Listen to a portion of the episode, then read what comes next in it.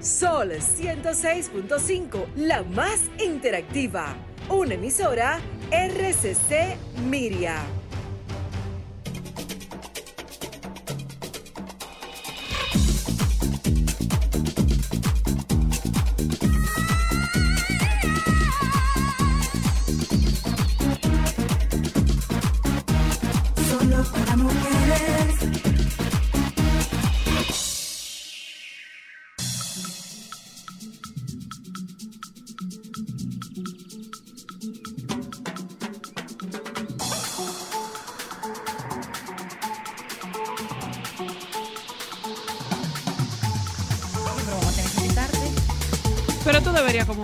Aquí. Buenas tardes, oyentes, ¿cómo estás? Tú, tú da la idea y no compartes. Estamos, estamos, oye, qué lunes, qué lunes. Y si nosotros estamos empezando así, eso no está bien. Eso no está bien. Señores, Vamos, mire yo lo que, que- que, que Zoila ya está en un horario igual que el nuestro. Ella puede estar chequeando, ¿no? Yo Ah, no yo quiero espero. boche. Ya, ya Saludos está. buenas oyentas, la bienvenidas a Solo para. Mujeres. Hoy es lunes, mi nombre es Cristal Luna, soy la hija de la jefa. La señora... Hola, ¿qué tal? ¿Cómo está? Mi nombre es Ámbar, soy hija de la jefa y madre de dos. Gracias. No duermo, pero estamos aquí. Y yo soy Linda García y estoy feliz de poder estar con ustedes y haber estado con ustedes en la ausencia de la jefa estos días. Siempre se siente tan bien estar en sí, eso es lo casa. que nos falta, Sí, linda. Y represento la ciudad de ¡Santiago! Y entonces la gente con los pitos atrás. Pa, pa, pa, pa, pa, pa. Claro, porque es lo, con- es lo concurso tan. De la corneta. sitio, vea. De allá. De mi Ah. ciudad Pero corazón Pero mira, hermosa. es verdad. Vamos a hacer un análisis con, con las oyentas. Porque nuestro productor, antes de entrar al aire, nos. Ustedes saben que nosotros tenemos como unos programas paralelos y discusiones muy inteligentes e importantes. Y él nos hacía ver el análisis de el éxito de las presentadoras y comunicadoras dominicanas, lo mucho y lo duro que trabajan. O sea, estamos hablando de que estas mujeres se levantan a las 6 de la mañana, algunas hasta más temprano. Por ejemplo, mi madre a las 5 o 4 y media está despierta. Sí, yo ya. recuerdo eso mucho de, de cuando trabajaba aquí, en los años que estuve en este programa, que soy la muy temprano en la madrugada, enviaba Mandaba noticias eh, o algo que se le había ocurrido para, para enriquecer el programa. De igual forma me pasó también con Yagna. Yagna Tavares podía perfectamente hacer una llamada un domingo bien tarde. No habían horas, no, como no habían horas para trabajar. Yo- O sea, siempre yo- estaban con su cabeza en, en producción. Sí, que no todo simplemente tiempo, son ¿eh? talentos, son productoras activas todo el tiempo. Y eso es lo que quizás hace más enriquecedor las propuestas que ellas tienen, por el hecho de que siempre están pendientes de generar contenido, porque si hay personas que conocen súper bien su público, son ellas. Y hay mucha gente que cree como, ay, qué lindo es Ay, trabajar en televisión. la vida. Qué fácil se lo ganan. Eso es estar en un lugar para que te maquillen, para que te peinen, Para tú que sea sales a fabulosa. sonreír y todo maravilloso y te regalan muchísimas cosas. No, detrás de eso hay muchísimo trabajo. Lo podemos ver en, en- en Pamela Suet, quien se encuentra en su mejor momento, pero el éxito de Pero no Pamela Suet no es únicamente por... por por lo Porque preciosa hay- que es, porque o, tuvo o suerte. como se ve físicamente, o por lo talentosa que es. Pamela disciplina. es una trabajadora incansable. Muy. Pamela tiene muchos empieza. años es- en esto. Sí, sí, sí. Y con O sea, mucha disciplina ella no y para, mucho, señores. mucho trabajo. Uno la ve todo el tiempo enfocada en dar un producto de calidad y por eso la gente la sigue utilizando. Es una persona Pamela trabaja más que un combo en agradable. Navidad. Eso es una Ay, cosa sí. increíble. No, Pamela ve, uno ve que Pamela está haciendo una maestría de ceremonia en, En en el interior y llega y está grabando el programa y en la noche está en otro ella tiene un evento. portal Al día siguiente la ves que sale de su casa y todavía no ha amanecido como el día de hoy que, que estuve viendo en, en las redes cómo salió ella, eran casi las 4 o 5 de la mañana, estaba oscuro y Pamela estaba de vuelta al trabajo cogiendo carretera para otra semana más de, de- de trabajo arduo con un día. Ayer fue el, el día que ella tuvo libre para continuar trabajando. Entonces las cosas en ningún ámbito laboral son fáciles. Todas No. requieren de muchísimo trabajo. No, y definitivamente lo más interesante de eso es que tú puedes ver la perspectiva desde del espectáculo. Vamos a verlo, quizás no solamente con las de aquí. Todo el mundo ve y proyecta y dice, ay, qué suerte tienen, qué vida tan maravillosa llevan. Eh, porque lo único que pues, se enfocan es en el producto final, del glamour, de las supuestas oportunidades, de las conexiones que se hacen. Y eso va más allá. O sea, este trabajo es sumamente demandante. Yo recuerdo, Linda, mi mamá pocas veces pudo compartir durante mucho tiempo que ella hacía un- una fiesta muy popular que se hacía en el puerto los 31 de diciembre. Y el día de mi mamá empezaba a las 9 de la mañana y era el primero de enero y todavía ella estaba trabajando, no podía cenar con nosotras, no tenía en ese momento eh, ese día familiar tan importante como son las fiestas navideñas.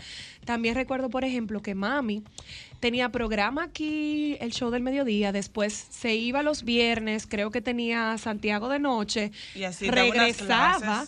Y no era de que, que a dedicarnos tiempo. Ella agarraba, nos montaba doble ci- bicicletica y se iba para Baní a dar clases de etiqueta y protocolo. O sea, toda la vida trabajando mucho. Sí, sí, se, te- se mucho. tiene que trabajar mucho. Y Y, eso es una parte que la gente no ve. Una maestría de ceremonia no es simplemente pararse frente a un micrófono, pararse en un podio y empezar a hablar. Eso Eso, es una requiere responsabilidad es una muy responsabilidad muy grande y requiere una investigación previa a eso. Eh, No hay nada más complejo que un guion de una maestra de ceremonia con las pautas, con los temas. Eh, el arte de improvisar, Linda, es un arte muy difícil. No todo el mundo tiene la capacidad de improvisar. Muchas veces a nuestros talentos dominicanos los comparan con los talentos internacionales.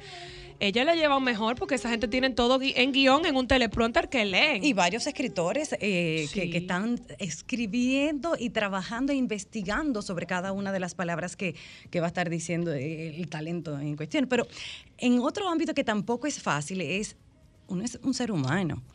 Oye. Y uno no puede llegar Ni a, pararse frente al- al- a, la, al- a la cámara con, y mostrar las emociones reales. No todos los días son buenos.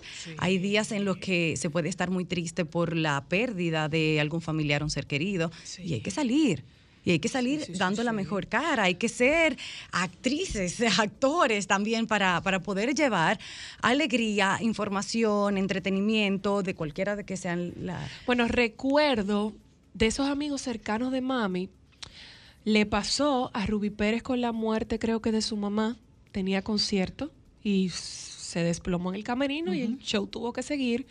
Creo que de Herrera le pasó también en una ocasión, eh, con su mamá también, y le pasó a Watson también. O sea, el tú dejar de ser humano para ser un artista del entretenimiento, ya sea de la palabra o del canto o de cualquier otra, no es una tarea fácil. No, es que tú puedes tener hasta una discusión telefónica con tu pareja en el momento del break comercial y en el momento que te dicen, volvemos al aire. Secarte las ya, lágrimas y nada pasó. Ahí se acabó todo y todo está bien y todo es felicidad, pero... ese switch, tumbar ese switch, debe ser difícil, linda Margarita. O sea, el, el, tú, el tú tener la capacidad de decir, ok, mira, esto es mi vida personal, esto yo tengo que ponerlo en pausa porque yo ahora mismo tengo la responsabilidad de mi trabajo y tengo una responsabilidad de una audiencia que no tiene la menor idea de lo que está pasando con mi vida, ni la culpa tampoco, porque eso suele pasar. Sí, pero esta esa parte que, que nosotros hablábamos antes de iniciar el programa, de, de todo ese trabajo que no se ve, de que no es tan fácil como la gente lo ve, no es tan bonito. Hay mucha gente que dice, no, yo quiero ser comunicadora. Eh, que eso es como que te va a llover el dinero y, y que es una carrera donde, donde todo es color de rosa. No, sin sacrificio, sin trabajo, sin disciplina, eso no se logra. Pero además, cosas tan, tan sencillas, linda, como tú tener el pelo bonito y 20 mil cambios de, de- de peinado y eh, mucho maquillaje. O sea, la gente te ve tan bella y dice, tú siempre estás tan linda y tan bien puesta. Yo conozco algunas comunicadoras eh, que, que a lo largo de la vida han compartido con nosotras, que por ejemplo hay una que ha perdido las pestañas por usar pestañas postizas y el tantos cabello por años. las extensiones. Lo que las extensiones le han hecho a su pelo, porque entonces es un producto que se consume mucho y tienen patrocinio. Y las tienen luces del estudio a la piel. Las luces de- de- del estudio a la piel, la, la falta de la calidad y la higiene del sueño cuando tú tienes, por ejemplo, fiestas en la noche, te tienes que levantar temprano a hacer un programa o a buscar la ropa del día, porque los estilistas son ahora que están más en auge, pero antes usted tenía que rodar y buscarse usted sus cosas, su ropa, y ir a la modista. eh, Irigüaba era una que mi mamá tenía que ir diario, o sea, aparte de terminar el programa o arrancar en la mañana antes de arreglarse o después del programa, o sea, es mucho compromiso, es mucho trabajo. Y muchas veces, bueno, trabajar mientras los otros descansan. Yo por mucho tiempo Ay, trabajaba los fines de semana. Entonces, sí, en la semana tenía radio, tenía grabación de comercial, pero los fines de semana en los que tal vez eh, mis amigos, mi familia estaba en otra ciudad o en la playa, pues yo no podía porque yo tenía que hacer horas de programa en vivo los domingos. Sí. O en la noche, hasta las 12 de la noche, cuando era en tiempos de perdone la hora. Eh, Entonces, no se podía ir a un cumpleaños, no, No. se podía ir a un cine, porque son las horas en las que Tú trabajabas, y uno pues, trabaja. Y la gente estaba descansando, viéndote y tú trabajando. Pero un aplauso de verdad a, a todas esas personas que, que, Que tienen la disciplina y ese muchísimo, empuje. porque también tienen que sacrificar, tienen que sacrificar el tiempo de la familia y, y se hace a base de mucho trabajo, de mucho esfuerzo, no solamente es talento.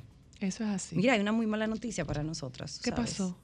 Ay. Bueno, esta noticia la dio Jean Suriel. Ay, no. Ya yo lo estoy sintiendo, es lo que yo creo. Pues Ah. sí, si usted es como Cristal y como yo y como mi hija Montserrat, pues estos no van a ser buenos días porque vuelve, vuelve el que parece que se quiere quedar a vivir aquí, el polvo de Sahara.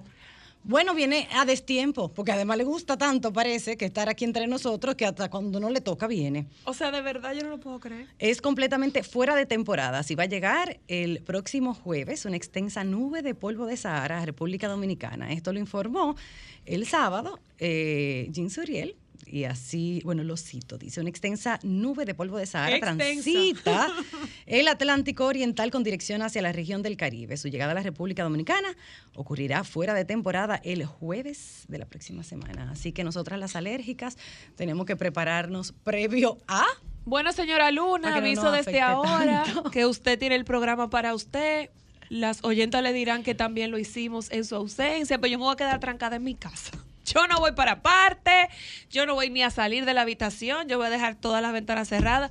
A todos mis clientes les aviso que estoy fuera de servicio hasta que el polvo no pase, porque yo no puedo más. No, y en casa, bueno, yo soy muy, muy alérgica, pero Monse también. Ay, Entonces, con el polvo de Sahara también llegan las malas noches, Monse tosiendo, Sí. dormir mal, porque En- hay, bueno. Sí, sí, en el caso mío, por ejemplo, Linda, yo tengo más de un mes que no puedo entrenar y todo tiene que ver con la temperatura y el polvo y lo que ha afectado mi piel.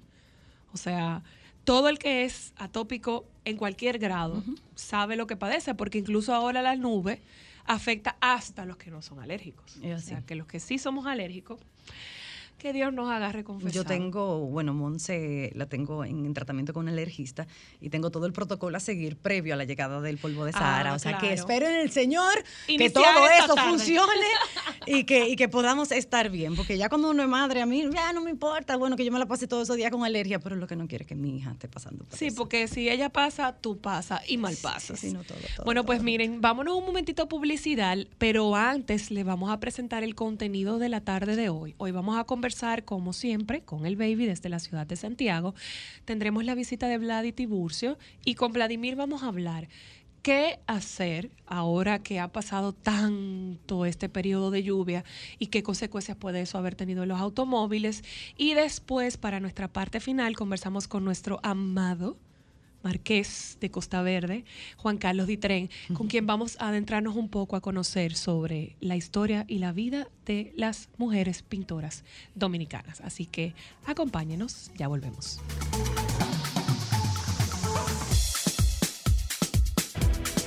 Sol 106.5, la más interactiva. Una emisora RCC Miria.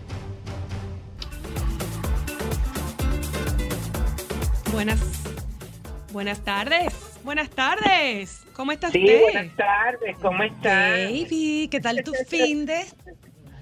¿Eh? ¿Cómo estuvo tu fin de? Eh, bastante movido e intenso, Ay, es verdad. Qué raro eso. Intenso pero tú. bastante, bastante, bastante, que estoy pagando las consecuencias hoy. Ajá. Ah, pero hasta con De batimento sopita. incluido. ¿Cómo es? Con batimento incluido el fin de. Claro.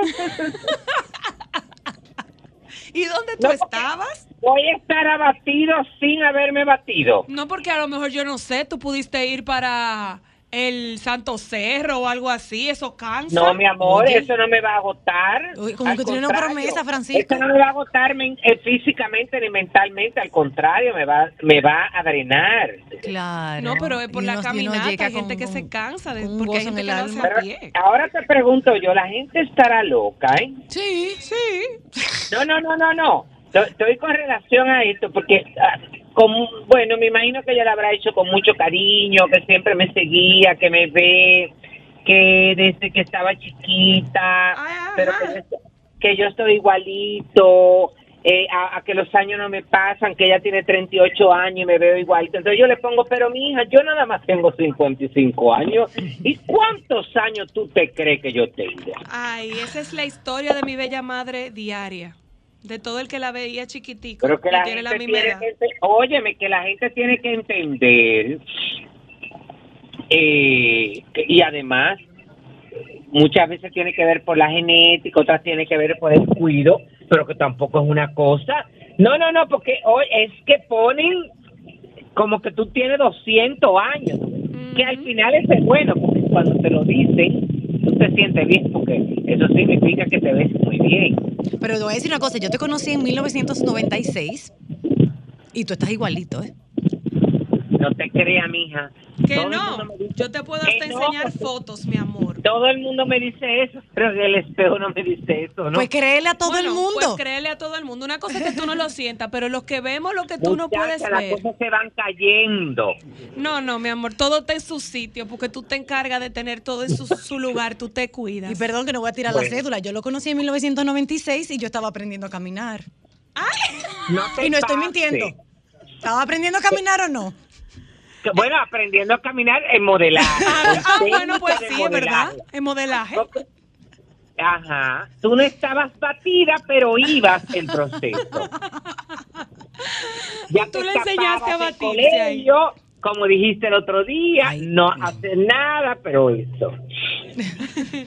Baby, cuéntanos No. qué hubo. Óigame, el viernes yo estuve, fue batiendo, bueno, eh, fue batiéndome porque estuve en la, eh, eh, eh, estuve en las bodas de una joven, bueno, ya adulta porque tiene 25 años, que yo conocí siendo una adolescente eh, y nada, estuve presente en sus 15 años, he estado muy presente en la vida de esta familia porque es una familia que la conforman dos grandes amigos que eh, Rafael Rodríguez y Rafaelina Vargas Rodríguez y nada, de, de, sus tres hijos se casó la mayor que se llama Yerlin, yo soy padrino del menor que se llama Isaac y, y el viernes fue eh, realmente fue una ceremonia de bendición porque ellos previamente se habían casado por lo civil eh, y una recepción nupcial ahí en ocasiones y eventos Bayar Roldán y la verdad es que la pasamos muy bien, muy emotivo, todo fue Morelia, Morelia, Morelia, lloro, lloro, lloro, lloro, lloro, lloro, porque el papá le dedicó una canción.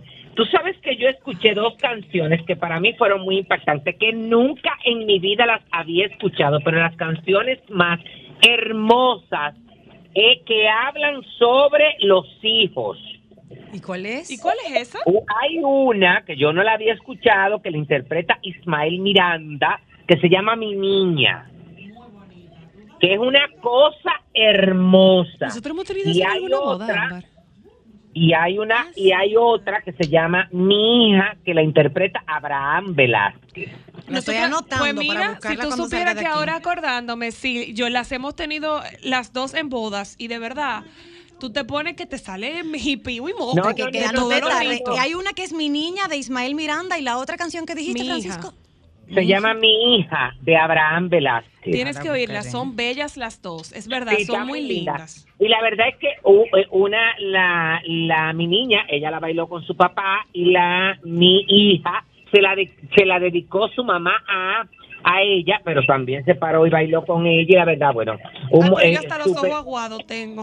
No, no, no, no, no, eso fue una cosa que yo, yo me puse en Morelia y también estuvo en la hora loca un personaje de aquí, un DJ, que alguien me había hablado de él, pero yo no había tenido la oportunidad de verlo en vivo, que se llama Mr. Chino. Mr. Chino. Se llama Mr. Chino, él es asiático, tú ves, pero él es de aquí. Lo que pasa es que aprovechó eso y la verdad es que él tiene un la música de él es mortal. Porque es una fusión y como y, y él también va animando, pero también él tiene como muchos equipos muy chulos, lo de las pistolas esas que tiran fuegos artificiales y que tiran humo. Ah, sí, eso, eh, Eh, hay un chico en La Vega que hace ese show también, que se llama Ay, Dito pero yo creo que ese. Pues tiene que ser el mismo, entonces, que tiene bailarinas también, ¿verdad? Y Ah, unas no, no, no, pistolas no. de Ah, nitro. yo no, este muchacho vino solo. Ah, no, pues no es el mismo Este entonces. muchacho, bueno, pero puede ser que lo ofrezca, pero la verdad es que la pasamos muy bien y yo eh, salí de ahí, bueno, la comida muy buena, la bebida. La verdad es que la pasamos muy bien, así que muchas bendiciones. Entonces, mañana hay un open house en una tienda que se llama LPM en Santo Domingo, que está en la, en la Plaza La Esquinita. Ah, sí, eso es de Soler. la pecata minuta. Ajá, la, eso mismo, la eh, calle José Armando Soler, eh, esquina Malaquías, en el tercer nivel en Cerrayés, eh, y es un open house eh, donde Rafael Rivero va a tener su colección, bueno, su línea blanca, la White Linen, eh, su línea blanca de lino. Ahí va a estar invitado por María Conchita Arcalá. Esto va a ser de 10 de la mañana a 6 de la tarde. Eh, y estamos muy contentos por eso, sobre todo yo como amigo de Rafael, ver su crecimiento y este tipo de invitaciones que lo ponen, eh, lo dirigen a otro tipo de público. Mira, y, muy y hablando de Rafael, Francisco, yo vi una colección que, que él tiene de unas cápsulas, unas blusas espectaculares con la Fundación Oncoserv. Ah, Eh, sí, sí, sí. Pero eso es muy- un sueño de Bello Sí, también. fueron muy exitosas estas blusas que se hicieron, se vendieron ya todas, gracias a Dios, y esto fue una invitación que le hace un coser para que él diseñara específicamente esas blusas.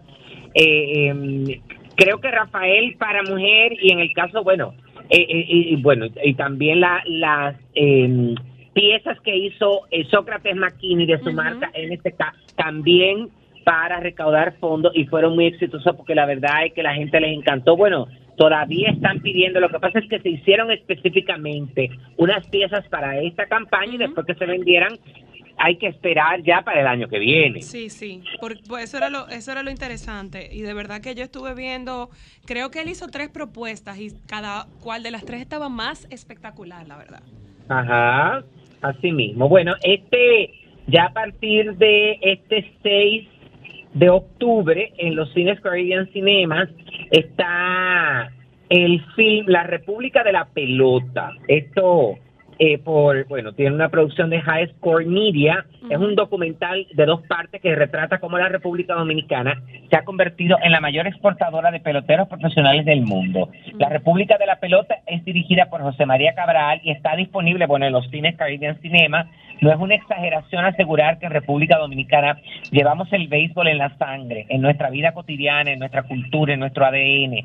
Respiramos béisbol, béisbol. Para nuestros jóvenes deportistas, el béisbol es un agente transformador de vidas.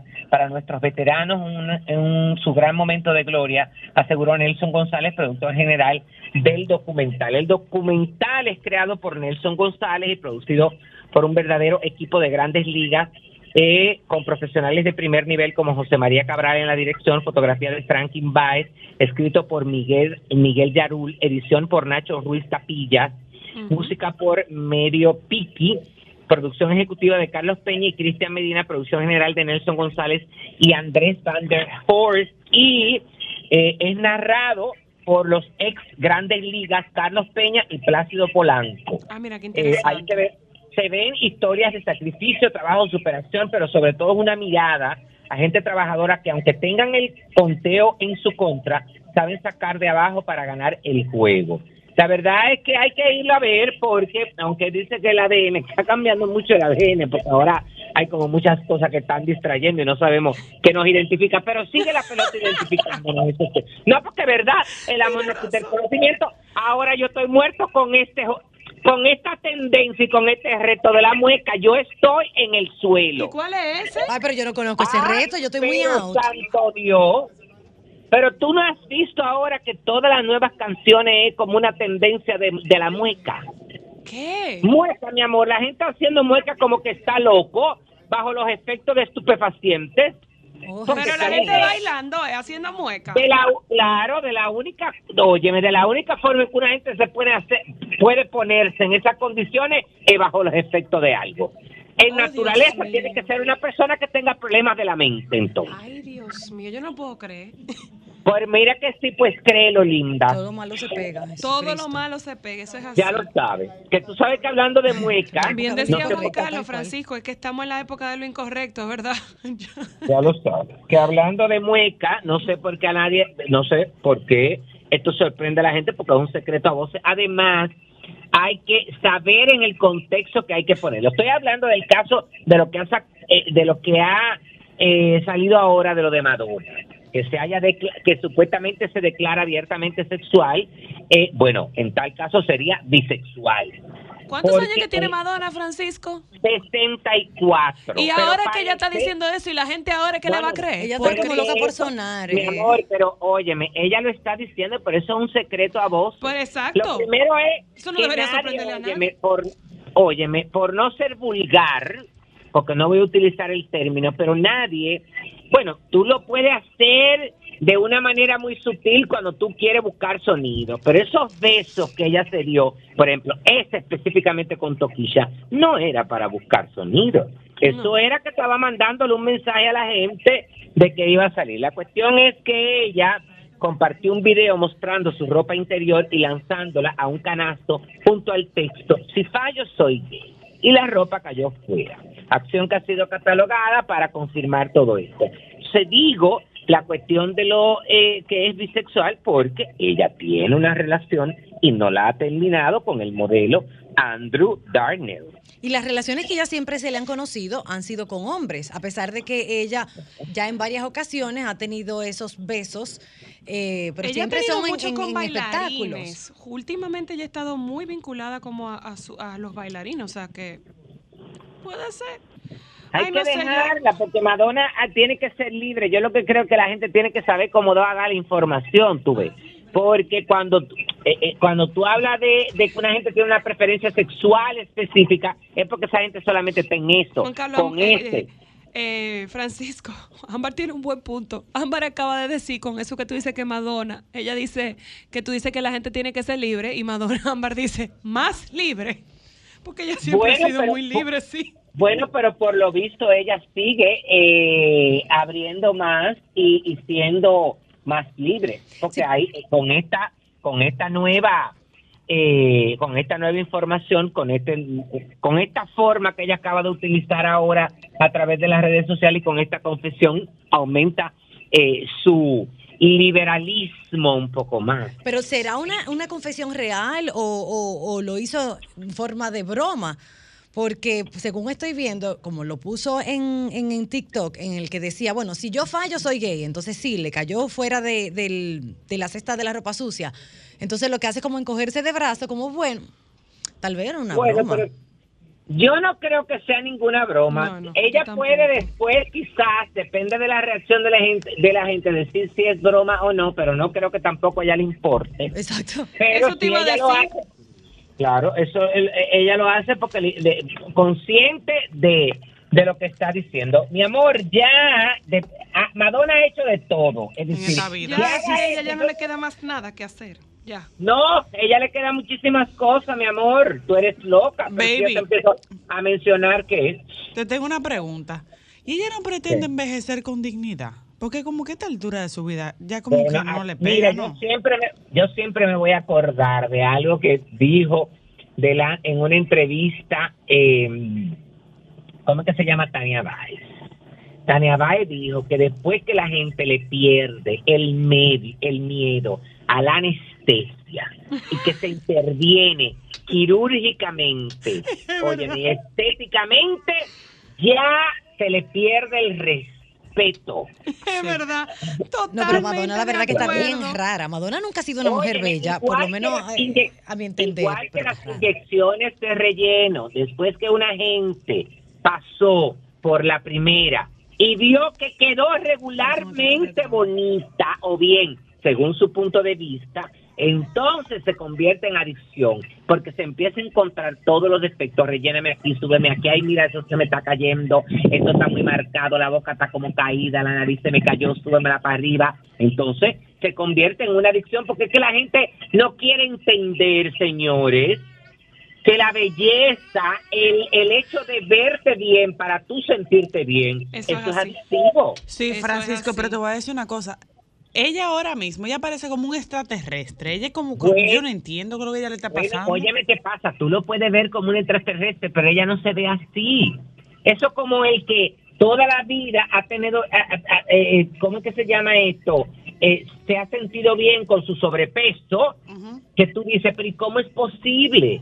Óyeme, pero ese eres tú que lo estás mirando desde otro punto de vista. Esa gente no se ve así hasta que esa gente, por una razón u otra, no se concientiza, no tiene un, un episodio de, de salud, óyeme, no tiene que hacerlo por, por algo obligado y entonces eh, después de eso, entonces mira otro, de- se ve de- se ve desde otro punto de vista. Eso es- eso es así.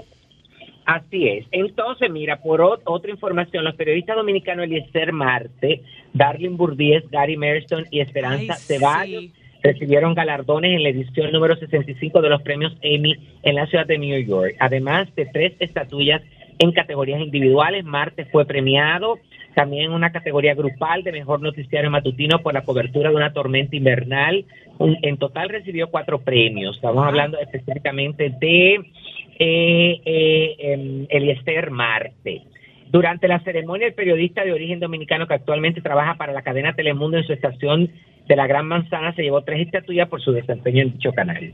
Eh, una serie, bueno, y ahí mismo habla sobre todo esto. En Darlene Bourdieu recibió como locutora de la cadena Telemundo, fue una de las grandes ganadoras de la noche. Ay, qué bueno por cinco premios. Es decir, óyeme que, eh, y sobre todo estos reportajes que están haciendo, porque son programas, eh, están haciendo eh, programas de investigación, están haciendo reportajes de investigación.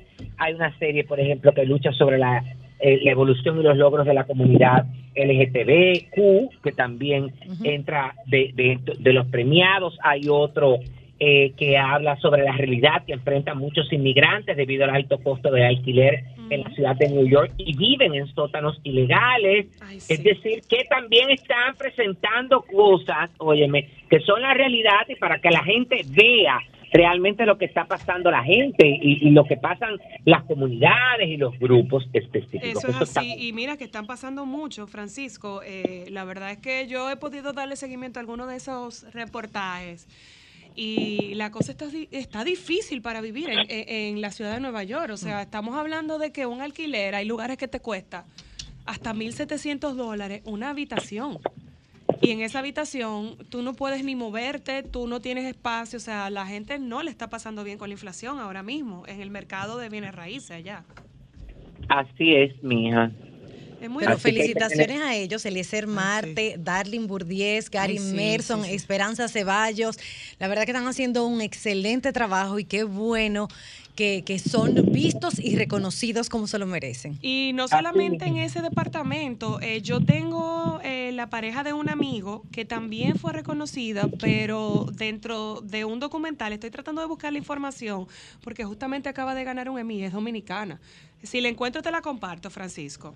Bueno, miren, eh, el concurso, bueno, una controversia con el concurso de Miss USA este año. Bueno. que yo entiendo que no no hay las pruebas ni la evidencia, estos son pataleos propios de candidatas, porque cuando tú generalizas, tú no puedes hablar de que hay ningún favoritismo. Dice que ah, específicamente dos concursantes de Miss, de Miss USA aseguraron que se sintieron humilladas y se quejan del favoritismo e de injusticias en el certamen de belleza. Según ellas, el resultado de la ganadora fue algo arreglado, ya que desde un principio estaba predeterminado que ganaría Miss Texas Ryan Bonnie Gabriel de 28 años. Esta teoría han surgido en varios videos publicados tanto en TikTok como en otras redes sociales.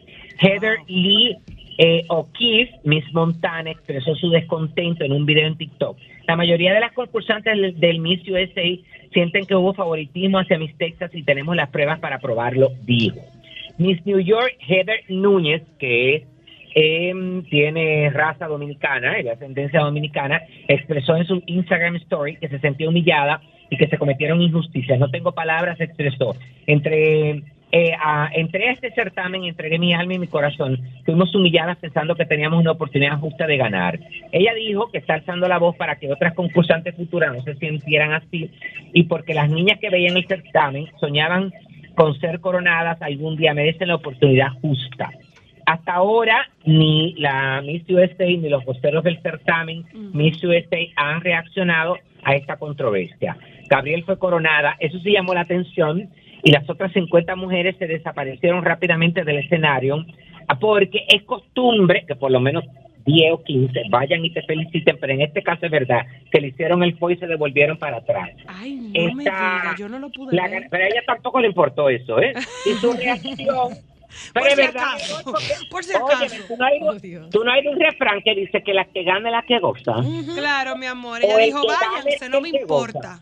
Entonces, esta muchacha es diseñadora, tiene su propia línea de ropa enfocada en moda sostenible que usa tela reciclada para proteger el medio ambiente. A mí lo único que me da, óyeme, es que hasta el momento la única prueba que supuestamente dice de favoritismo es que había un centro, eh, como un spa, un centro de estética tipo spa, que era patrocinador del concurso y hace un par de semanas esta candidata de Texas estuvo en ese centro mimándose y cuidándose y consintiéndose y ellos subieron eso a sus redes sociales. Antes de que Entonces, la ca- Claro, a la, sí, pero mi amor, si ella tuvo su cuarto y fue y lo pagó, eso no significa que haya favoritismo contigo. No, po- porque eso, no- eso lo desconocemos. Nosotros ninguno sabemos si ella pagó su dinero, ¿verdad? No, es que ella pagó su dinero y ellos le, le preguntaron a ella si podían subir la imagen de ella Y ella dijo, y ella los y ella los autorizó. claro.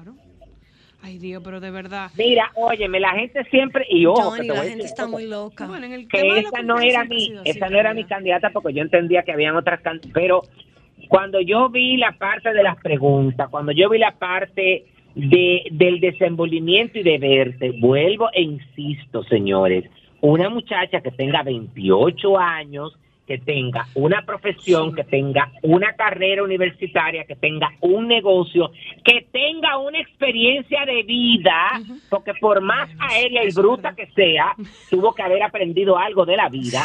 Tú no la puedes comparar con una muchacha de 20 años. Totalmente de acuerdo. Y tú has, y, y ahí tú has sido bastante reiterativo No. en ese discurso, la verdad.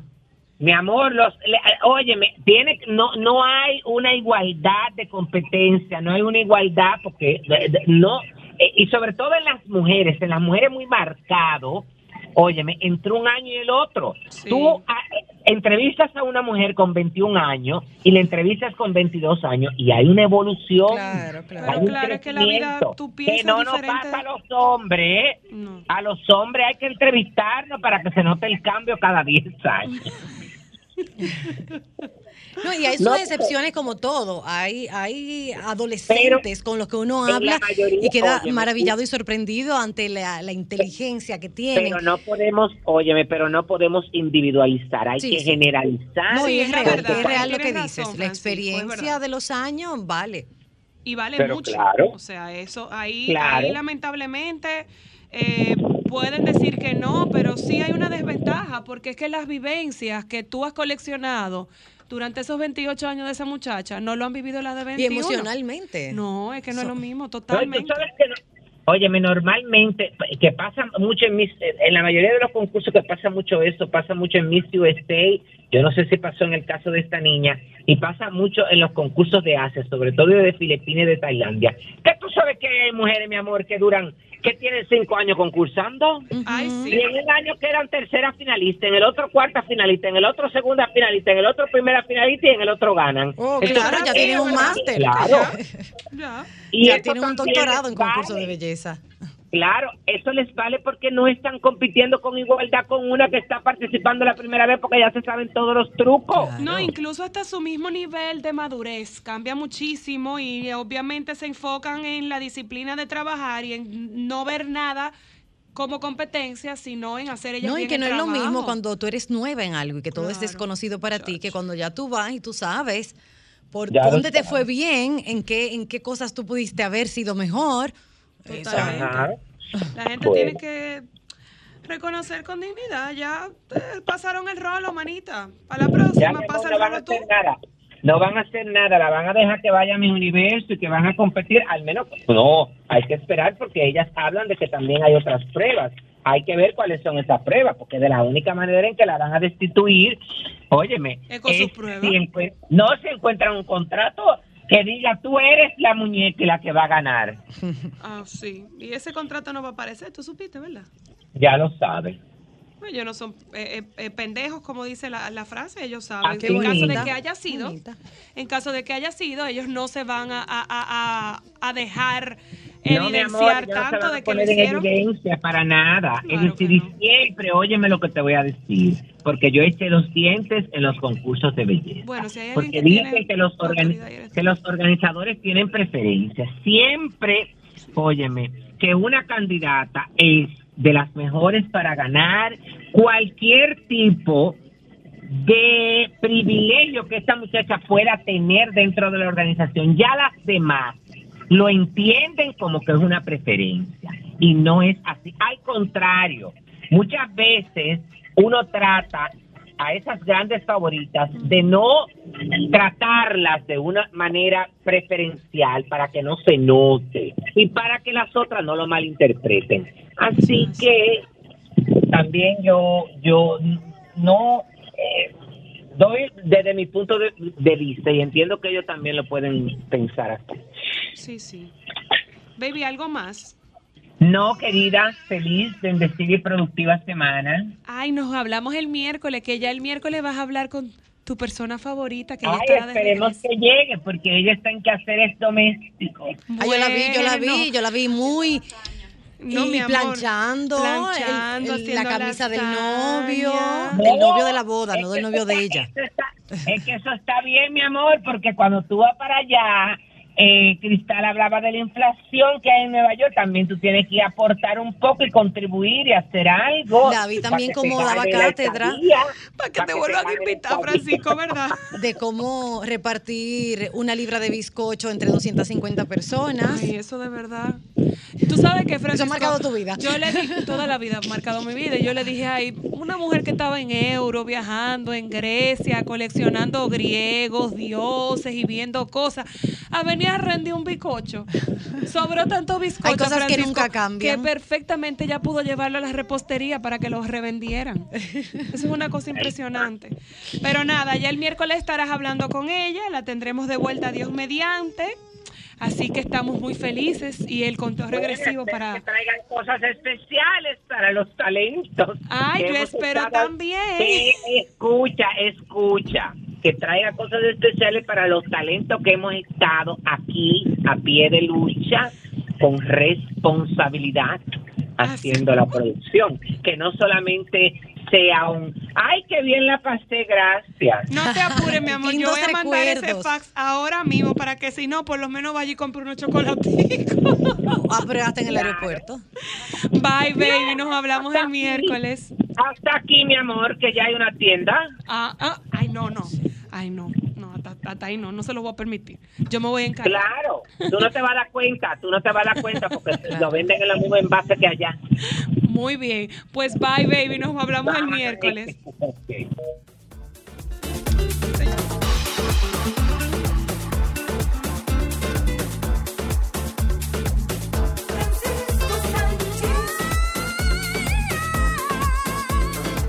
Y tenemos un tema. Exacto. Eh, bueno, él es pero de nosotros Hugo y nosotros, prestado. sí. Estoy prestado. No, hombre, qué va. Tú no eres de Hugo, tú Bueno, eres de él es nosotros, del equipo de, de vehículos en la radio y viene Todo depende también tú a darnos quieras. un poco de luz en ese tema. Mi en amor, que el varón en de- algunas de este ocasiones las mujeres no somos muy. Vladimir es el varón de este equipo. Cuando hay situaciones con los carros, uno llama a Vladimir. 911. ¿Qué hago? Claro. Pero a mí lo que semana- me gusta de la Vladimir es que nos habla de pero- una manera que lo entendemos y que Claro. no es como que me está hablando en chino y algo como que, ok, no. Era el Con tema. Eso es imposible. Yo he tratado, yo, he- yo he venido mejorando. Tú supiste que no, que no Porque es imposible hablar en- Mira, Vladi, a propósito de todas estas lluvias que hemos tenido, no solamente a nivel local, sino a nivel mundial, ¿cómo uno evita comprar un carro usado sin que sea de salvamento? Así que se le dice a los ahogados. Sí, exacto. O, o inundado. Se le pone específicamente en la parte del Carfax, que es el historial completo del vehículo. Si viene de los Estados Unidos, que es la mayor importación de vehículos usados eh, al país, vienen de otros sitios, pero la, lo- la- la mayoría son traídos de los Estados Unidos y específicamente por ahí de esa área por donde pasó pasó Fiona, eh, hay mucha- muchos carros importados. Pero, hay mucha ¿qué? subasta, hay muchos... eh, Nosotros compramos mucho en la Florida. compramos en la se compra Florida, muchísimo por la cercanía también y Tampa, es más fácil traerlo. Tampa, la Florida. eh, Pero que nosotros Orlando somos el país de la maravilla, entonces yo sí he oído un- que, que aquí como que resetean los vehículos cuando los van a vender, entonces Aquí se hace ¿cómo uno sabe vehículos, aquí se hace que ese. Carfax, que viene siendo como el pedigrí del vehículo, no está alterado por nuestros brillantes dominicanos? No solamente eso, sino como tú dices, Linda, eh, que los Carfax eran confiables, pero ya hace un tiempo para acá hay algunos Carfax que algunas personas lo han falsificado, o sea, lo, lo llevan y le, te- le ponen lo que tú quieres Que diga. ver y no, y no necesariamente lo que tiene el carro. Nosotros tenemos una compañía, eh, somos pioneros en ese sentido, que lo que hacemos es asesorar a las personas cuando van a comprar un vehículo usado. Y una de las cosas que tomamos en consideración, lógicamente, es el Carfax, entre otros puntos que no me da como información el Carfax, que yo tengo que levantar esa información y le entregamos a, a las personas un documento de manera formal de qué está comprando antes de comprar. Y incluso le decimos a los clientes que pueden mostrarle eso a los compradores, porque muchísima gente entiende de que es como para tumbar negocio y no es la intención. La intención es que las personas puedan pagar lógicamente una Su asesoría, inversión. sentirse seguro de lo que van a comprar. Nosotros lo único que no entramos en la parte de la negociación, pero con el documento que entregamos, que dice el precio que tú puedes pagar por ese carro y todas las recomendaciones que podamos hacerte, creo que entendemos que es sumamente importante. Tú no necesitas más de ahí, más de ahí, perdón, para tomar una decisión. Vladimir, yo creo que es una decisión, o sea, es, es una es, Hay que es El carro es lo más importante. ya, ya por debajo. O sea, comprar un carro es mucho más importante que comprar una casa. Y hay muchas Ahora cosas que se pueden truquear, es así. Vladimir, por fuera, pero en la parte interna del carro, el mismo carro te da Por ejemplo, huellas. un carro ahogado jamás vuelve a ser normal. O pero, jamás, pero jamás, yo me imagino jamás, que la gente dirá, bueno, ese carro me lo están vendiendo a buen precio, él se ahogó, pero eso ya lo arreglaron y eso El pasó por un mecánico gringo y ese carro está como nuevo. Eso te iba a ¿Qué pasa con ese vehículo eso después? No, no pasa por un mecánico gringo. Automáticamente el carro es ahogado en los Estados Unidos declarado como pérdida total. Y lo traen aquí plop, El seguro lo paga, lo secándose. pone en una subasta y los países de la región, que todavía no hay leyes que puedan... eh, Lo com- compran. Lo compran, lo traen. Y el problema Calladito aquí, y no le el dicen problema, nada a nadie. el problema aquí no es que te lo vendan como ahogado, el problema es que te lo venden como bueno, siendo ahogado. Porque si te dicen ahogado y tú tienes la decisión de decir, bueno, este me cuesta 100 mil pesos menos, me dijeron que es ahogado y yo voy a coger chance. Pero ¿de qué manera afecta al No. vehículo? Porque si yo hago una prueba de ese vehículo y yo veo que él me está respondiendo bien, ¿qué le va a pasar ¿qué a largo, puede- mediano plazo a No, ese a vehículo? mediano y largo plazo es como un cáncer. ¿Y qué Porque empieza a después que- fallar Toda que la uno parte puede eléctrica. Después que un carro se inunda, por ejemplo, el piso, o llega a la parte de los asientos, para ponérselo poquito, porque en las inundaciones que vimos, vimos carros eh, No, bollando. totalmente metidos. Pero si un carro llegó el, el nivel de inundación a la altura de los asientos, es un carro ya que va a dar problemas y es un carro liquidado en los Estados Unidos, porque la mayoría de componentes electrónicos están en el piso del carro, debajo de tu alfombra. Es que Ahí todo, pasan la mayoría de ramales y ahí están la mayoría de computadoras. Se arreglan, pero ustedes saben que la parte eléctrica de que se moja se arregla y en cualquier momento se sulfata de nuevo y comienza a dar problemas. Es un cáncer que va a ir de un problema a otro. Ustedes Tú no saben que tener- Vladi está aquí, señores. no eh, y paz. ya como es de costumbre, cada vez que Vladi pa- participa tenemos llamadas. Buenas. Buenas. Sí, Ay, baje su volumen. Buenas. Hola, intenta nuevo. Ay, ahí está. diga. ¿Perdón? ahí no entran vehículos ahogados. Entonces, por favor, pueden entrar con un choque pequeño y etcétera, pero no ahogados. ¿Cuál es su- per- Perdón. Pero usted tiene alguna experiencia para decir eso. Usted es- tiene un dealer. Mira, aquí está prohibido la importación de vehículos salvamento, chocado y ahogado, pero siguen viniendo de ve- vehículos así. De hecho, vuelvo y digo, yo tengo una compañía solamente de tasación de vehículos, yo soy un tasador autorizado y Con muchos años de Exacto, experiencia. con más de ¿eh? 20 años de experiencia. Y el señor, para que tenga una idea, de 10 tasaciones que nosotros hacemos para compra, que son las tasaciones que la gente no contrata para nosotros decirle las condiciones que está el carro, más del 70-80% son carros que vinieron con algún choque. Por Dios, Rivir- muchísimo. O Rivir o Salvamento. ¿Cuál es la diferencia? Para que las oyentes puedan tener más o menos algo de, de conocimiento. Un carro Rivir es un carro que fue chocado en los Estados Unidos, impe- inspeccionado por el Departamento de Moro Vehículo, que es como la Dirección De General ahí que viene el rebildeo. De allá. Fue rebildeado ese carro. entonces allá te lo certifican de nuevo siempre y cuando no afecte la seguridad del vehículo. O sea, Te lo de- certifican de- y del tú puedes- pasajero y del conductor. Es el mejor caso. O sea, claro, el Rivir es un carro que tú puedes Volver a chocar, utilizar. lo certifica, te lo inspeccionan allá y te dicen, ok, puedes seguir circulando en los Estados Unidos. Ahora, el carro salvamento no puede volver a circular en los Estados Unidos y es la, mayoría de lo que vienen, de lo que vienen aquí. Como él dice, quizá, como todo, está prohibido, pero todavía ah, eh, de, ci- de 10 casos hay 7 que son, y no, peor aún, en el mejor de los escenarios es que tiene 190 mil millas y le pusieron 100 mil millas. No, y no solamente Pero, eso, se nos está olvidando y suena muy mal, pero si hay algo que nos caracteriza a los dominicanos es que nosotros somos la casa de los trucos. Y hay Ay, que sí. tener en cuenta algo, y Vladimir ahí nos deja saber, señores, aquí entran muchos vehículos, tú corrígeme si no, que no tienen ninguna, ni bolsa de aire, como que ningún reglamento de seguridad, porque aquí no se exigen mucha- muchísimo control de seguridad como en otros países del Bueno, mundo. si, están en- si entran todavía carros chocados, salvamento, que desplegaron bolsa de aire en los Estados Unidos, imagínate tú que otra cosa no puede no Puede faltarle, claro que sí. Entran, entran, siguen entrando, no debería, está prohibido, pero todavía siguen, siguen entrando con esas condiciones. Y es costoso hacer ese, ese 100 chequeo dólares, de, no del importa lo que cueste vehículo. el vehículo. 100 dólares no importa lo que cueste el vehículo. ¿Y en qué consiste un vehículo, ese chequeo? Historial del vehículo en los Estados Unidos, que es lo que estamos hablando del CARFAC. Todo lo que el vehículo hizo en los Estados Unidos. Chequeo mecánico, chequeo computarizado, prueba de manejo, chequeo de carrocería, chequeo de liqueo.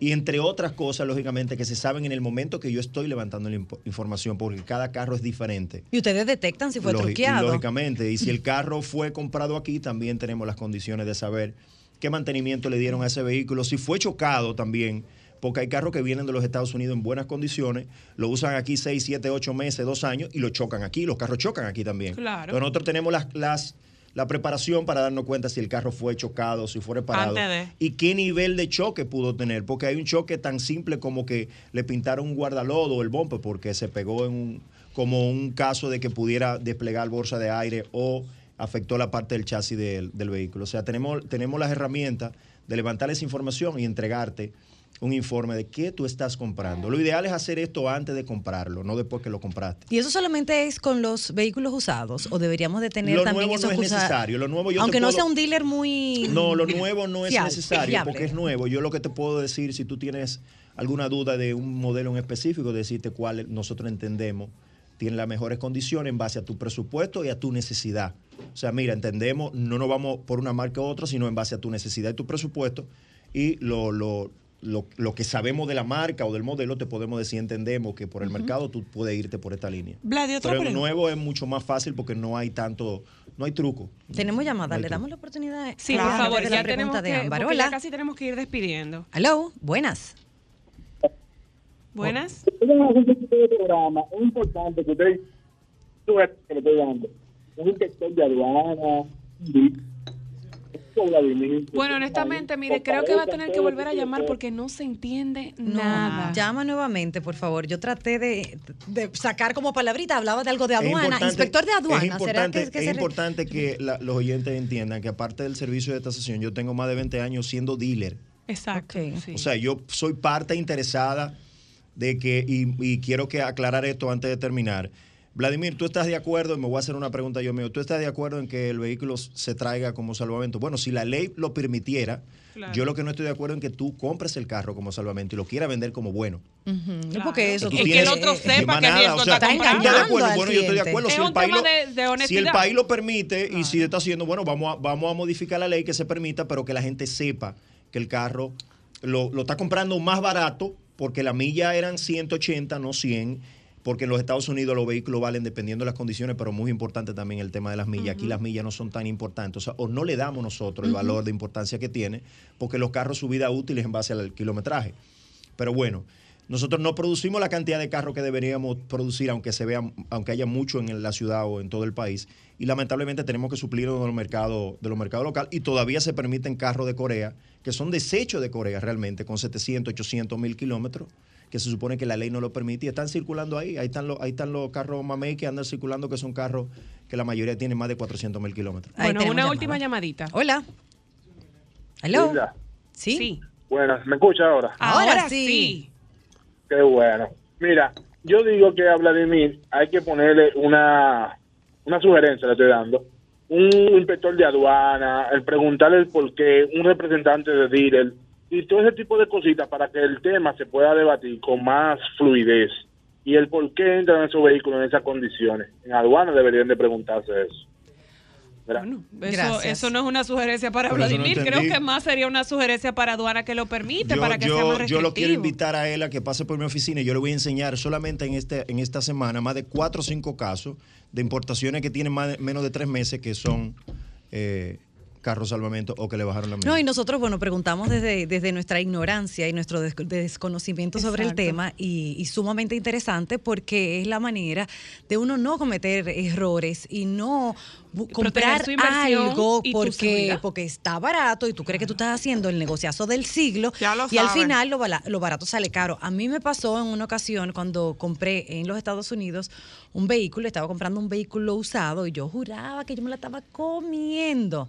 Y además de que tuve que cambiarle las cuatro gomas, tuve que cambiarle la batería, era un vehículo que tenía todas las millas del mundo y un poco más.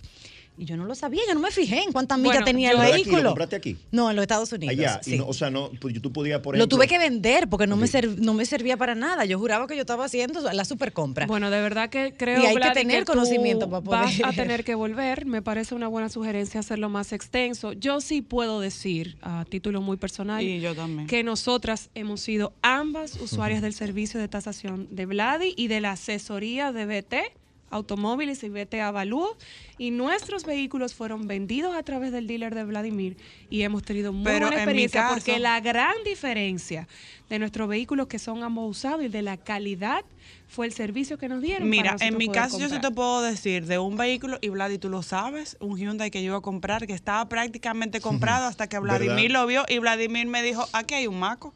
Y el carro estaba nítido. Y yo lo llevé donde el mecánico, yo le pasé computadora y todo, hasta que me dijo, vamos a decirle a Vladimir, porque esta oferta está muy buena para ser verdad. Cuando lo vimos, Vladimir allá a lo lejos dijo, ese carro está chocado. Dicho Y pasó por varias manos antes de que llegara donde Vladimir. Y, y tú me dijiste.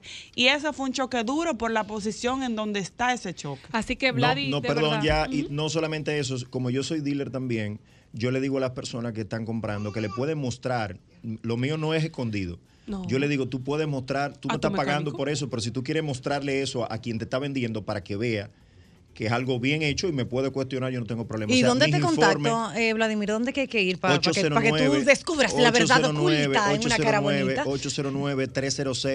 809-306-5230. O sea, no estamos aquí atrapando chile, no es un tema No, de que queremos para que nada. no se haga el negocio. Insisto, pueden mostrarle la tasación incluso a los dealers para que, ¿por qué te dicen que ese carro le bajan la milla? Mira, esto fue lo que me dijeron. Yo eh, pienso donde yo que me la- asesoré. No, es, es algo bien transparente. No di que a lo escondido, no se lo enseñé. No, no, no, no. no. Es algo, es algo transparente. Ay, si mira, hay- perdón, para terminar la historia, el vehículo ese que compré, que estaba en tan malas condiciones, al final lo tuve que vender porque no servía para nada. Ya yo le había invertido un dinero.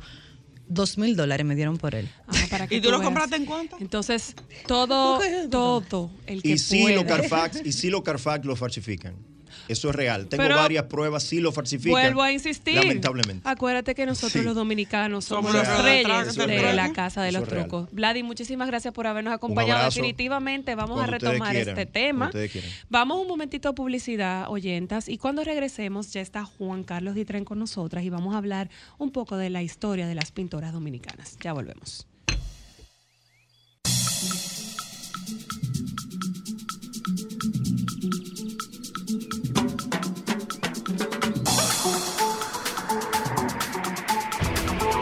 Sol 106.5, la más interactiva.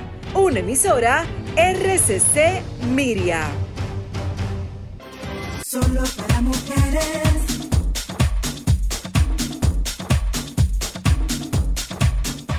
Cuidar tu vida puede ser tan fácil como ir al súper. Visita las jornadas de Alerta Rosada y hazte una consulta completamente gratis el día de hoy. Conoce más en nuestras redes o sirena.do slash alerta rosada para fechas y más información. Esto no requiere seguro médico. Estás escuchando Solo para Mujeres.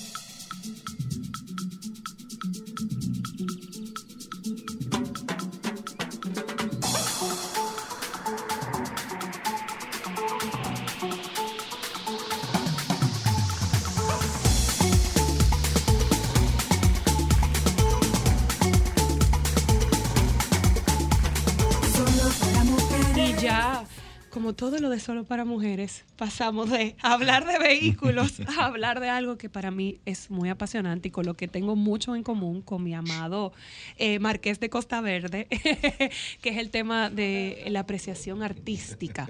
eh, y el gran talento que hay en nuestro país en tema de artes plásticas. Por eso, en la tarde de hoy, oyentas, vamos a conocer un poco de la historia, trabajo y todos los paradigmas que han roto algunas de las más importantes pintoras dominicanas eh, en nuestra tierra y, y aguas internacionales. Hola, hermoso, ¿cómo estás? Hola, bella. Juan Carlos Citren está con nosotros porque... Marqués de ¿Qué- Costa Verde. ¿Qué Marqués? Bueno, sí, el Marqués de Costa Verde. No Oye, No, Juan que la, que la gente lo, lo asuma también, mis títulos inmobiliarios. Él es muy orgulloso de esos títulos. Yo espero que cuando la gente te pare, tú te acuerdes de nosotros. Exacto. Bueno, no, esa es tu bueno. opinión y yo la voy a respetar, pero, pero para mí son títulos inmobiliarios. Pero además te quedan muy bien. Ay, muchas O sea gracias. no. ¿Cómo, ¿Cómo se debe de tratar eh, al marqués? Su Ay, Alteza. su Alteza. Siempre. Disculpe, su Alteza. Siempre. Su Alteza Real. Su Alteza Serenísima. Ese es el. Su de- Alteza Serenísima. ese es el que más me gusta. Ese- eso es de Mónaco. Eso es de los de Mónaco. Ah, no, hombre, no, esto es Su Alteza. Si vamos para que nos ilu- nos ilumines y tengamos un poco de, de cultura con sabrosura con Su Alteza esta lo primero que, que quiero decir es que me comprometí con el productor, Juan Carlos Albelo, y con Cristal, de que íbamos a hacer una serie de programas que íbamos a hablar de la mujer en el arte. ¿Por qué? Porque es un tema muy, muy, muy grande, muy Es extenso. sumamente, gracias a Dios, muy amplio. Exacto, gracias a Dios muy amplio. Entonces voy a empezar como a manera de introducción en esta parte diciendo que la presencia de la mujer en el arte todavía está un poco relegada. Es decir, si yo pregunto eh, cuántas eh, pintoras, por ejemplo, o artistas visuales usted conoce, pocas le llegan a la mente, sobre todo de las internacionales. Eh, casi siempre nos quedamos por Frida Kahlo, por ahí.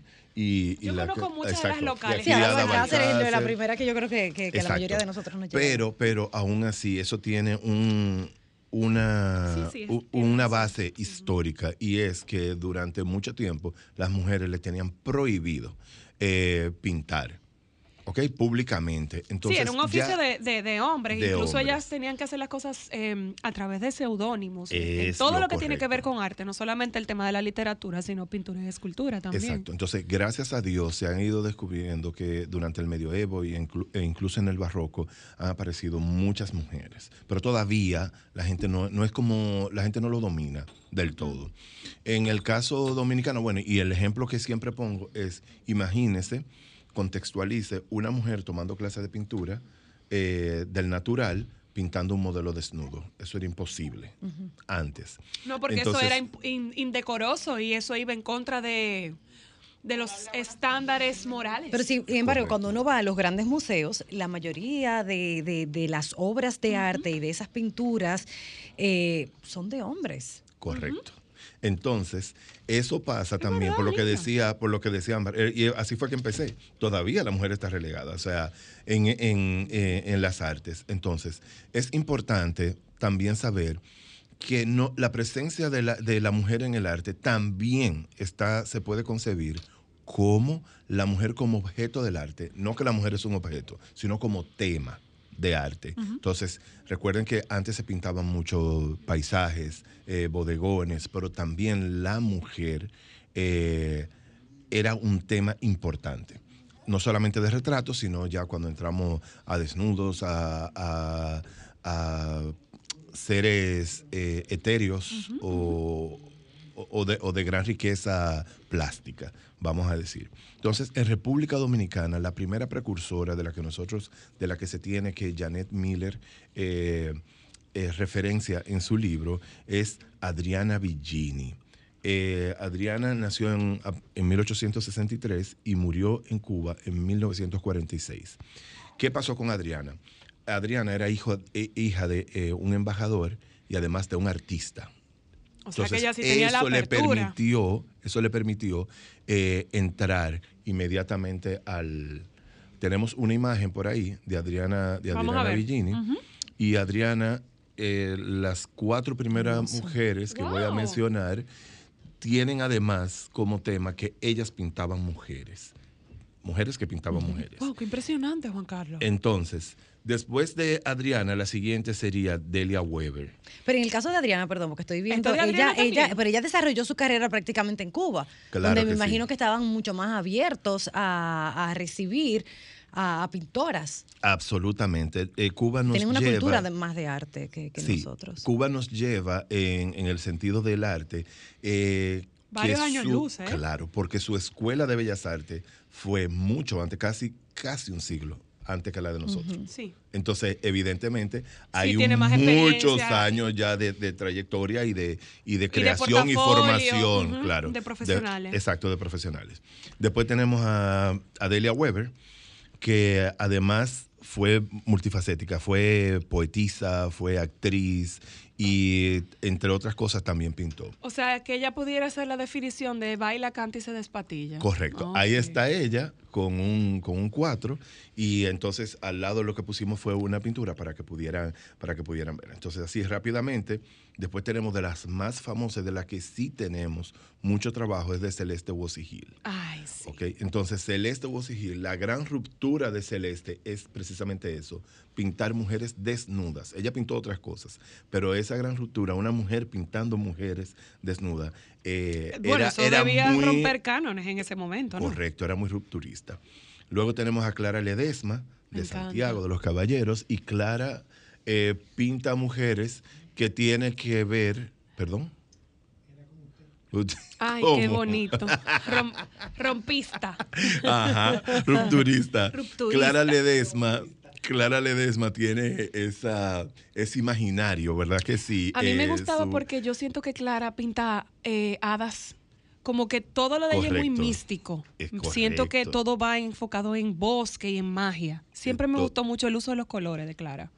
Diste en la diana. Acuérdate que yo Muy estudié historia del arte, muy yo pudiera bien, muy bien, muy bien. ser tu asistonta. Un poquito más para acá, doña Marianela Jiménez, eh, una espectacular eh, artista que pintó muchas cosas, pero también uno de sus temas preferidos fue precisamente eh, la mujer. Aquí pinta una mujer campesina, ella se pintaba a ella, me parece, y se referenciaba también a su hermana eh, y como un muy señorial, pero yo decidí elegir esta por el tema del el color de la piel, por el tema de las Sí, facciones de la me mujer, encanta. de la mujer campesina que está trabajando, es otro tema que me parece sumamente interesante. ¿Dónde, hay, ¿Dónde se pueden ver la- la- las obras de, de estas grandes mujeres? ¿En, en En Bella el- Parte entran? Sí, Bella Part, el Museo de Arte Moderno y también el Centro León tiene. Hay otras colecciones que tienen, pero es un poquito más difícil de acceder, como lo es la colección de aduana. Sí. Es buenísima.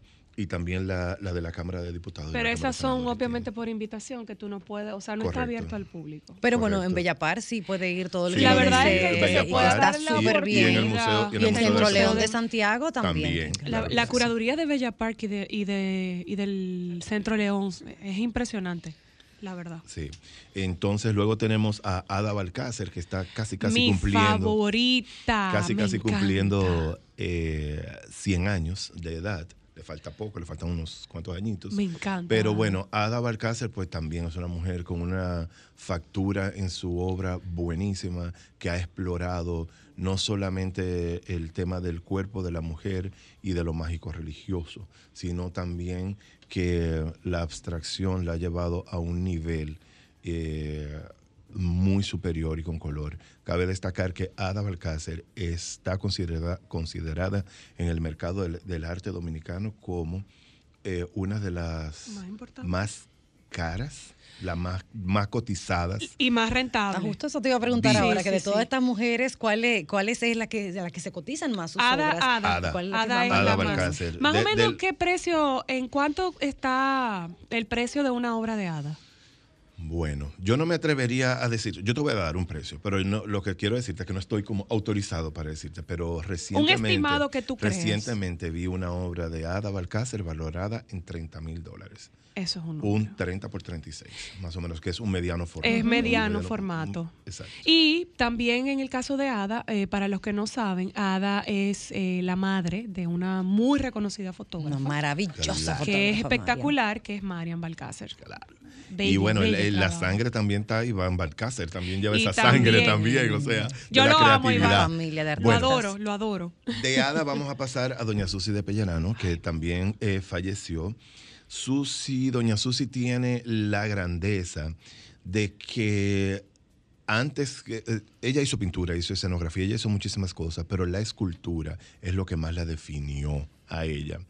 Eh, si usted ha pasado por el Boulevard de la 27, ahí está uno de sus maquinotrones que puede, que puede ser visto. Entonces, que haya hecho también escultura pública, también la, la Y muralismo posicion- también. Claro, la posiciona dentro de eh, las mujeres en otro nivel también. Pero además ya veo que era doctora en farmacia y química, que Aparte de egresaba todo. de la UAS. Sí, sí, sí, sí, sí, sí. Sí, aparte de todo, o sea, muy multifacética. Claro que sí. Entonces luego tenemos a doña Rosa Tavares, eh, una gran pintora, colorista, sus perros, eh, sus famosos perritos eh, encatados, entre otras cosas. Eh, es muy bello. Y Eh, esa, perdón, esa imagen que estamos viendo, que nos están viendo por, por televisión, esta, ahí hay un perro. No, no, no. no Ah, no, doña, no, ¿dónde no está es perro? abstracto, ¿Dónde es abstracto. muy, no, es abstracto. El Linda casi iba a ir al oculista, eh, No, Juan no, no, Carlos. no. A Claro. decir que yo estoy mal, yo no veo ningún perro ahí. Claro. Esto es como de Doña la liga, hay Rosa, que buscar a ver dónde que está. Sí. Doña Rosa, podemos decir que es una de las maestras eh, vivas que tenemos del arte dominicano, de que nos sentimos también sumamente orgullosos. Luego tenemos a Elsa Núñez, por supuesto. Ese es un cuadro muy conocido porque justamente ha sido Ay, utilizado en, las, en, en las tazas que se, las Claro. colecciones que se sacaban. El arte del café. Del arte del café. Volvemos eh, otra vez a doñ- a- con Elsa Núñez a retomar no solamente una mujer haciendo arte, sino una mujer pintando mujeres también eh, como tema. Y eso eh, definitivamente refuerza lo que es la obra. Ya un poquito más en la generación del 80, tendríamos que hablar de Belkis Ramírez también. Belkis, la obra de Belkis, esta obra es resguardada, esta obra está ahora mismo en, Ay, en. Noruega, en la exposición. Eh, Belkis trabajó mucho la madera para hacer eh, silografía, grabado. Entonces ella pasó de hacer la matriz e imprimir a utilizar la matriz como obra de arte. Es decir, que si cada uno, si puede poner otra vez la, exacto, cada uno de esos, de esos cuchillos, por ejemplo, eh, pudi- pudi- de ahí pudiera resultar un grabado. ¿Cómo se llama esa obra? Para que quienes nos están escuchando puedan verla, porque la verdad que es y maravillosa. toca el tema de la violencia, por supuesto, de género, de cómo de cómo la mujer tiene en su caso Wow, que, que resguardarse, ¿verdad que Pues sí? sumamente de la violencia de los del, del hombre. Juan Entonces, Carlos, obviamente no se nos acabó el tiempo y definitivamente que vamos a tener que seguir recorriendo porque la verdad es que Una parte es dos muy de este mismo tema, por sí, sí, favor. sí, sí, sí. Con o sea muchísimo que gusto. Sigue con la tarea, ya vamos a organizarlo mejor porque creo que es sumamente importante este aporte a toda Además que su majestad audiencia. tiene una manera tan maravillosa de ir contándonos todo. Es verdad, voz enamora así como su majestad marquesa. tan modulado. Gracias. Gracias a ti por habernos acompañado, oyentas. Feliz inicio de semana. Ya los compañeros del Sol de la Tarde están por aquí. Quédense con ellos. Bye.